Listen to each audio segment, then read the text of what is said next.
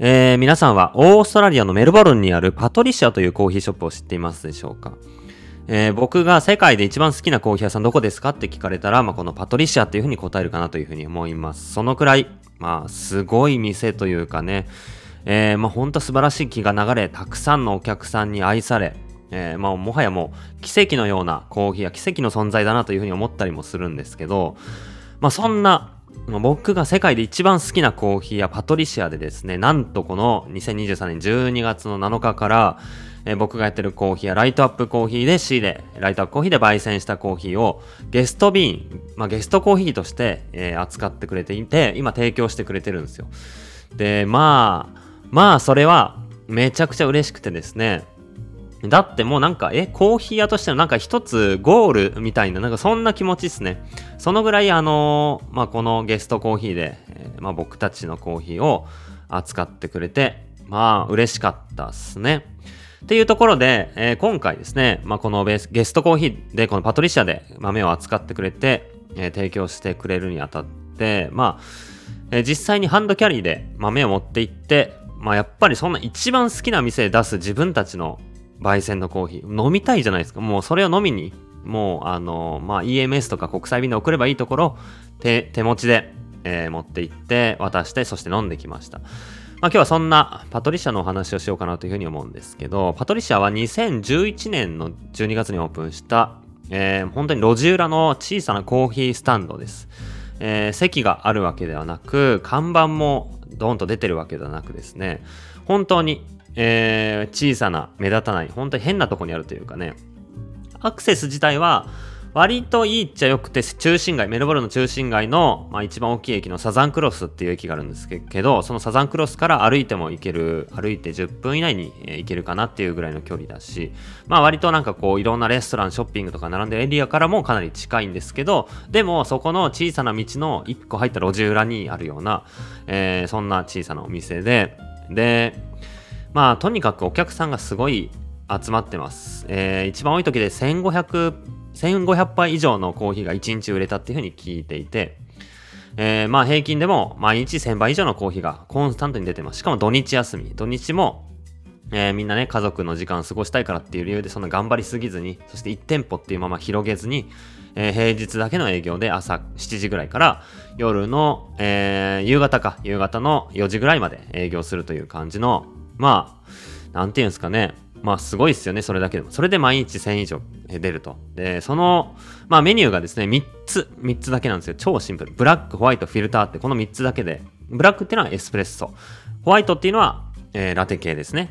まあ、メルボルンはラテだけじゃなくてね、カプチーノとか、マジックとか、えー、あとはダブルショットにするとか、リストレットにするとか、えー、ミルクの温度がどうとか、えー、細かいカスタマイズをお客さんがしてですね、えー、一つに、えーラ、ラテくださいとか、そんな感じでみんな同じように注文するわけじゃなくて、ミルク系のドリンクだったら、えー、お客さんそれぞれの好みがあって、それをオーダーの時に伝えてっていう感じが結構あるので、まあ、それまとめてホワイト、えー、っていう感じでやってますね。ブラックホワイト。そしてフィルターがバッチブリューで抽出した、えー、フィルター、紙でこした、えー、コーヒーです。まあ、バッチブリュー、ちょいちょい僕もここで紹介してますし、僕も大僕も大好きなんですけど、えー、まあ、コーヒーメーカーの業務用の大きいバージョンみたいな感じです。粉入れて、もうボタン押したらお湯が出てきてくれるだけで、それを、まあ、大きいドリップみたいな感じで紙でこうして、ポットにドカンと10杯分とか落として、それをポットから注ぐだけで、えー、出すっていう、えー、コーヒーですね。まあ、これもハンドドリップと同じように、ちゃんと調整すればめっちゃうまいんですよ。例えば、粉の引き目とか、お湯の量とか温度とか、みたいなとこ調整するとドリップと同じぐらい、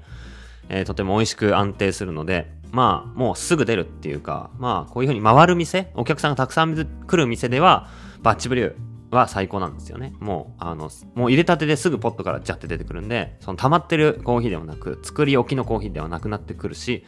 まあ、味わいも安定してブレがないんで、まあまあうまいんですよ。で、まあこのブラック、ホワイト、フィルター、この3種類だけでやってて、今回ゲストコーヒーで扱ってくれたのは、えー、このフィルターの部分、バッチブリで出してくれる部分が僕たちライトアップコーヒーが焙煎したコロンビアのグアヤバルっていうコーヒーに、えー、なりました。まあ、うまかったっすね。いやー、うまかった、うまかったし、幸せな気持ちになりました。コロンビアのグアヤバルは、やっぱまあパトリシアっぽいなって思ったんですよ。どんなコーヒーかっていうと、品種がカスティージョっていう品種で、ハイブリッド品種なんですよ。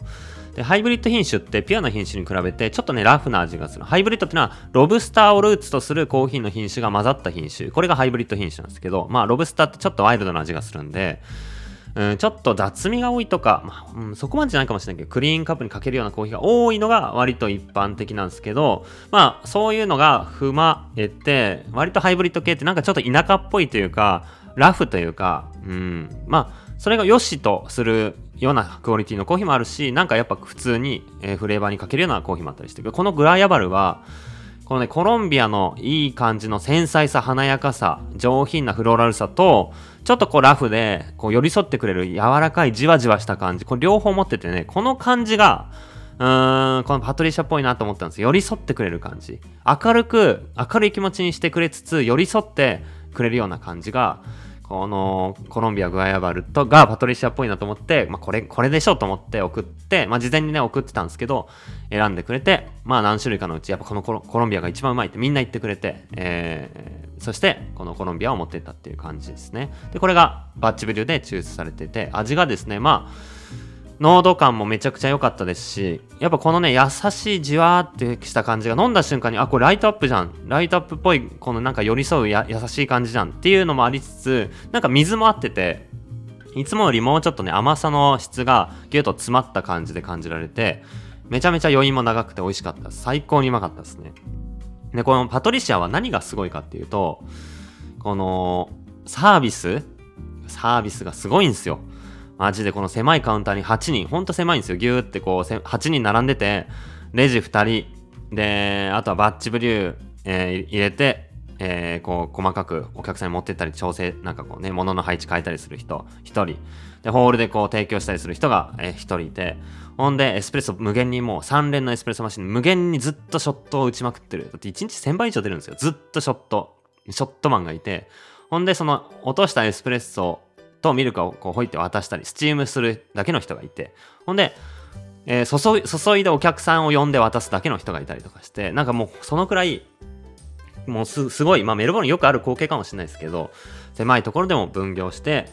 えー、もうとにかくめっちゃ配数が出て、で、その配数が出るっていうのが日本人、まあ日本の感覚だとあんまり想像できないと思うんですよ。この1000倍以上出るって。ちょなんかコンビニとかチェーン店みたいな感じで思う人もいるかもしれないですけど、そういうノリでは全くなく、本当に人が、人を大事にして、1000出すっていうのも、なんていうんですか、この、さばくっていう感じは全くなく、朝、お客さんが来て、パッとコーヒーが出てきて、ほんで、そのもう、コーヒー飲むまでの、本当に短い時間のサービスというか、タッチかもしんないけど、まあ、昨日こんなあってとか、パーッと常連さんが話して、で、気さくに話しながら、バリスタとか、この8人のね、このバリスタたちがコーヒーどんどんどんどん作作ってって、話してって、で、お客さんは、まあなんかお客さんね、コーヒーの味自体を、コーヒーの味をすごい真剣に楽しみに来てる。そんなお店じゃん。日本のコーヒーの感じで比べると、コーヒーを目的に来るっていうよりかは、コーヒーを買いに来て、まあコーヒーを飲むまでの過程のこの時間素晴らしい時間を過ごしに来るっていう感じですね。そこに美味しいコーヒーがあり、ハッピー。なんかそんな感じがして、まあ一人で来るお客さんもいれば、二人とか、えー、まあ三人とか仕事前にちょっと友達同士で話して、えー、まあコーヒー飲んでく人、仕事中に友達同士で来てコーヒー飲んでく人もいれば、観光で来る人もいればっていう感じで、えー、いろんな人が絶え間なくずっと来るんですけど、なんかみんなそのコーヒー片手に友達と話したり、まあ一人で来る人は店員さんと話したり、そんで、まあ、パッと話して、で、元気になって、まあ、仕事に向かう、えー、どっかに行く、みたいな感じで、で、また仕事ちょっと疲れたり、集中力切れて朝から頑張ってちょっと10時ぐらい、10時半とかに、えー、途切れたらまたコーヒー買いに来て、一休みして戻っていく。ほんで、またお昼ご飯食べたらまた戻ってくるみたいな感じで、一人のお客さんが 3, 3回来たり、4回来たりみたいなこともあったり、えー、もういつも来る人は毎日来たり、みたいな感じで、本当にみんなのね、うん、日常に超馴染んでるんですよね。まあ、これは、メルボルン全体的にそうかもしれない。向こうのコーヒー屋さんは、どのお店もそれぞれ、えー、まあ、常連さんがいて、同じように、えー、仕事前に来れば、仕事中にも来て、仕事後にも来てっていう感じで、一日の中でも、まあ、いろんなタイミングでコーヒーをみんな飲んで楽しんでいるんですけど、このパトリシャ特に、サービスにね、ホスピタリティにめちゃめちゃ特化してる。本当にすごいんですよ。これね、いやもうね、あの空間に流れる気をね、感じてほしいんですよ。あんなね、明るい路地裏でね、こう、端っこで狭くやってるんですけども、あんなすごい、こう、素晴らしい気が流れる空間はないっすね。そのぐらい、もう、お客さんも笑顔が絶えず、えー、バリスタもレジも、レジの人も、まあ、みんなパトリシャのメンバーも本当にね、笑顔を絶やさず、楽しく、もうね、本当にね、最高なんですよね。あのお店は。で、まあやっぱコーヒーってその時間を作るものだなっていうふうに人をつなぎ美味しいコーヒーがあることでの時間っていうのがまあその飲みに来る人でのに対しての一番の価値なんだろうなっていうふうに改めて思います。コーヒーはどうあるべきか。コーヒーはどういう存在なのか。もちろん美味しさをそこで伝えるお店でもあるかもしれないし、コーヒーのことを知ってもらうお店になるのかもしれないんですけど、やっぱりコーヒーって結局デイリーな毎日飲みうる飲み物で、まあ、僕のお店もそうですけど、ライトアップコーヒーっていうのも、まあ、その美味しいコーヒーを朝飲むことで、朝飲んだコーヒーが美味しかったことで、その日一日、なんか元気に楽しく感じられるみたいな、なんかその、うーん、一日に馴染むことでの、一日の中での、こう、ワクワク、エネルギー、元気、楽しさ。まあ、そんなもののきっかけ、そんな時間を作ってくれるのがコーヒーだと思っていて、まあ、それを一人で過ごしてもいいし、誰かと過ごしてもいいんですけど、まあ、なんかこう、コーヒーの味というか、もの自体が売り物っていうか、いうよりかは、このコーヒーがあることでの時間、コーヒーが日常にあることでの人生っていうのが、まあ、僕らバリスタコーヒー屋が一番提供しなきゃいけない価値なんだろうなって思うとこのパトリシアは一番それを大事にしてるしそれをすごい体現してるし本当にねまあ何かちょっとコーヒー飲んでればすぐ話しかけてくれるしコーヒー選んでる時ももうめっちゃ話なんだろうな会話を止まらせないというかもうすごい一人で行っても楽しめるんですよね。でまあそのぐらいサービスにこうフォーカスしてるお店なんですけどコーヒーもめちゃめちゃうまくてその合間のエスプレッソまあ、特に僕が飲んだ中だと今回はパトリシアブレンドめっちゃうまかったですね。エスプレッソもうまかったし、ラテにしても超うまかったですね。あのブレンドも、あのね、えー、抽出もすげえうまかったなと思います。最近まあ自分たち新しい焙煎所を作ってるみたいで、来年オープンなのかな？焙煎所ができるみたいで、それも超楽しみなんですけど、まあ自家焙煎も、えー、していて、で、ゲストビーンズもやるっていう感じで、えー、いろんなコーヒーを扱ってたりします。で、僕らのコーヒーは今、豆での販売と、まあ、バッチブリューでの提供がえー、あってまあ、そこでフィルター頼むと全部ライトアップコーヒーが出てくるという感じになっていて。まあまあ嬉しい機会でした。まあそれプラスそのパトリシア。本当にね、まあ、僕が行くたんびに毎回通ってできる限り滞在中毎日行きたいと思っているんですけどまあ今回メルボルンに行ったのが4回目だったかな。最初に行ったのがあれはいつだったか10年前とか最初コーヒーにはまりたてだった頃行ってですね。その後もう一回えー、その、まあ、最初に言ったのが、同じようにコーヒーにはまり、一緒にラテアートにはまり、そこからいろんなコーヒー屋さんに回り、一緒に北欧にも回っていったコーヒーを一緒に好きになった仲間、僕僕以外の2人、3人でね、行ったんですけど、それと、えまあ、その後に、まあ、その3人でもう一回行こうぜってなって行ったのと、えー、去年9月に超久しぶりに、マイスっていう、えー、メロールンで、えー、まあ、日本の SCAJ みたいな国際的なコーヒーの展示会があってですね、そこに、えー、バリ島チームが展示したので、お手伝いに行って、その時にまあ、久しぶりにパトリシアも行ったし、いろんなコーヒーも行って、まあまあ、その時も刺激的だったんですけど、それぶりに行って、今回はまあ、コーヒーを提供してもらえるってことになったんで、まあ、人とのつながりが結構多くてですね、いろんなまあ現地で働いてる方も、それこそ日本人のワーホリの方もすごい多いと思いますし、働きやすいとも思いますし、働いてすごい経験にもなる環境だと思うんで、ワーホリもすごいお勧めしたいしたいんですけど、まあそのワーホリで働いてるような日本人の方も、えー、何人かお話できたりとか、現地でコーヒーやってる方とか、まあ、結構いろんなお話を聞けて、なんかメルボルンで、えー、働くとか仕事するっていうのはすごいいいなと思いました。僕も、まあこれをきっかけに今後もメルボルンちょっとね、行く機会増やしたり、なんかいつか住む、住むとか、なんか店作るとかわかんないですけど、えー、メルボルンでなんかチャレンジしたいなと思ったりしましたね。そのぐらい、まあ日本とメルボルン2拠点にするとか、そのぐらいの可能性があったりして、まあちょっとね、今後なんかやりたいなと思わせるような、すごい今回も刺激的な、えー、短かったですけど、渡航になりました。いや、まあ本当に、えー、今回ですね、まあ、めちゃくちゃ嬉しかったですね。改めてパトリシアの皆さんには感謝伝えたいなと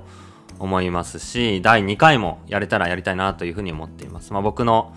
うん本当に一番好きな一番尊敬するコーヒー屋で、えー、僕たちが、えー、仕入れたコーヒーを出してもらって彼らが美味しいコーヒーを出すっていう活動に僕らの手で関わることができてまあ本当にまあ何て言うんですか一つもうなんかゴール？これで終わるわけじゃないんですけど、もうこれゴールかなみたいなぐらいなんか一つ嬉しいことが達成できた感覚ですし、まあ、本当継続していきたいなと思ったりしています。まあ、そのぐらいパトリシアっていうお店はですね、めちゃくちゃいいお店なので、えー、長くずっと続いていくお店だと思いますので、ぜひ皆さん、オーストラリア、メルボルンに行った際には、パトリシアに寄ってみていただけたらと思います。したらきっと僕が伝えたいこの木とか、ね、流れる木の良さとか、えー、お客さんに対してのサービスっていうこととか、コーヒーっていう液体を目的にしてるわけじゃなくて、人と人とのコミュニケーションで元気がもらえる場所だっていうこと、まあいろんなことが伝わるかなと思っております。というわけで、えー、嬉しい、えー、近況報告でした。また次回の配信も楽しみにしていてください。今日も聴いていただいてありがとうございます。